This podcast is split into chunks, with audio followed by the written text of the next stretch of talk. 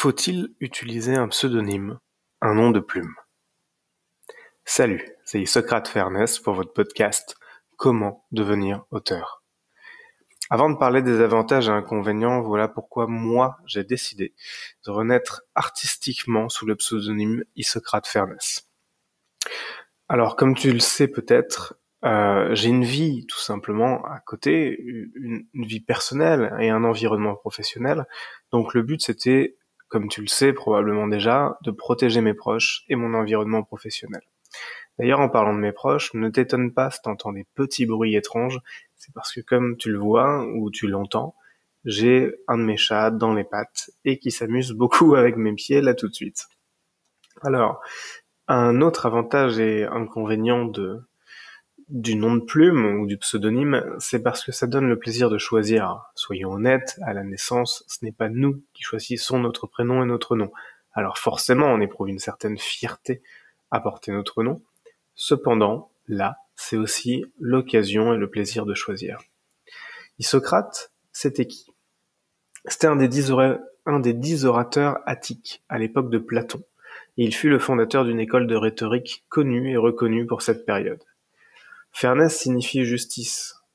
Donc, comme tu t'en doutes, c'est à la fois un clin d'œil au début d'Isocrate en tant que logographe, à écrire des discours judiciaires, et aussi et surtout euh, un clin d'œil pour ma haine profonde de l'injustice. Tu me connais probablement déjà un petit peu, donc cela ne doit pas t'étonner.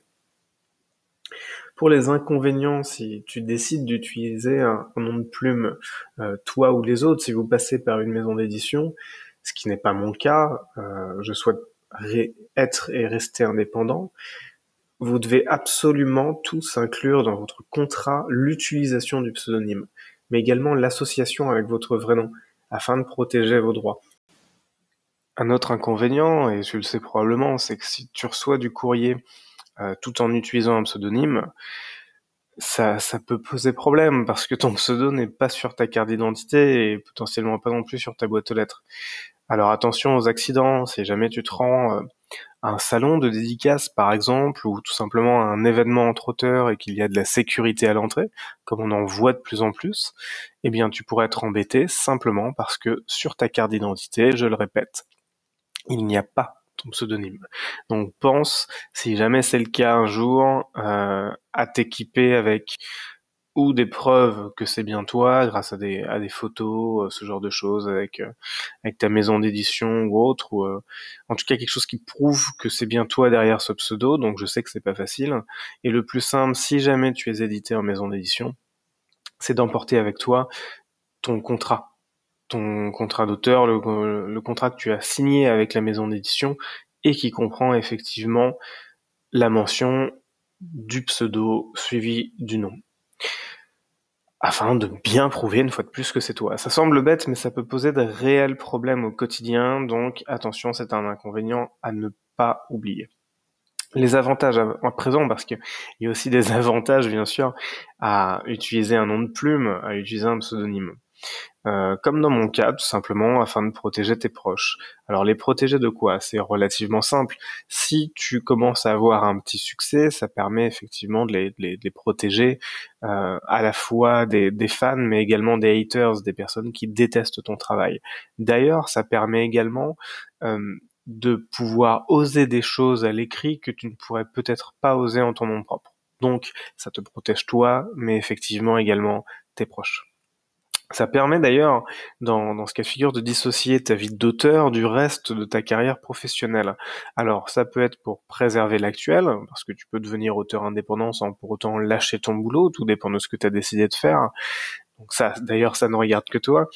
Euh, mais ça peut être également pour protéger ta nouvelle carrière si jamais ta carrière professionnelle était fortement incompatible avec euh, ta vie d'auteur ou en tout cas ton public tout simplement. Admettons qu'avant tu sois dans le traitement des déchets nucléaires et que tu décides d'écrire sur l'écologie, il pourrait y avoir un lien, cependant cela pourrait aussi te porter préjudice.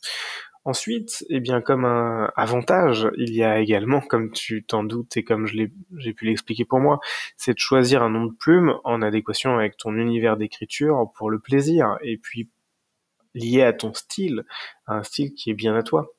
Euh, ça peut être également un avantage pour avoir un nom plus vendeur que le tien, si jamais tu te rends compte que, ton nom n'est pas vraiment euh, euh, vendeur pour aussi bien pour une maison d'édition que pour des plateformes de vente type Fnac, Amazon, etc. Et d'autant plus si tu prévois d'être distribué à l'étranger dans une autre langue dis-toi bien que ton nom dans une autre langue, euh, il peut être compliqué à prononcer, mais il peut aussi signifier des choses qui sont plus ou moins flatteuses. Donc ça peut être effectivement euh, une des raisons pour lesquelles tu pourrais prendre un pseudonyme ou un nom de plume. Ça permet aussi quelque chose euh, dont on parle peu, mais qui, qui n'est pas aberrant en tout cas à mes yeux, c'est pouvoir écrire sous plusieurs genres si tu prends plusieurs noms ou plusieurs noms de plumes ou pseudonymes. Euh, tu pourrais très bien écrire en ton nom propre, puis écrire euh, sous un pseudonyme ou un nom de plume, un autre genre, voire sous un autre encore pseudo, sous un autre genre. Alors pourquoi je dis ça? C'est que si demain tu écris euh, des livres pour enfants ou pour adolescents et qu'à côté de ça, il, te prend soudaine envie d'écrire des livres un petit peu plus sensuels, ton public ne va pas s'y retrouver et pire, ton public habitué va essayer de guetter tes nouveaux livres. Il risque d'être déçu, donc tu vas peut-être te faire de la mauvaise pub, ou pire, ils vont lire les livres, être déçus, et te faire une réputation qui, n'est pas forcément méritée en ce sens. Donc si tu prévois d'écrire plusieurs genres, ça peut être aussi une piste. Après, je ne le recommande pas forcément d'écrire sous plusieurs genres. Euh, sauf si tu es très clair avec ta communauté, parce qu'à partir du moment où tu écris, tu vas avoir une communauté qui va se créer autour de toi, et partant de là, euh, ils vont avoir des attentes. Donc il faut quand même être à leur écoute, te faire plaisir sans te trahir, mais il faut être extrêmement transparent avec eux. Donc forcément, si tu dois recommencer systématiquement pour chaque nom de plume, ça va quand même euh, t'ajouter beaucoup de travail là où tu pourrais au contraire capitaliser sur une communauté existante. Mais bon, c'est un tout autre sujet qu'on pourra si ça t'intéresse dans un futur podcast de comment devenir entrepreneur.